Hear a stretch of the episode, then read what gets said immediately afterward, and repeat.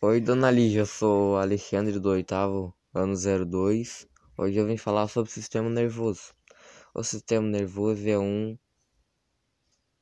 é a parte do organismo que transmite sinais entre as suas diferentes par partes e coordenadas as suas ações voluntárias e involuntárias. Na maior das espécies animais constitui-se de duas partes principais: o sistema nervoso central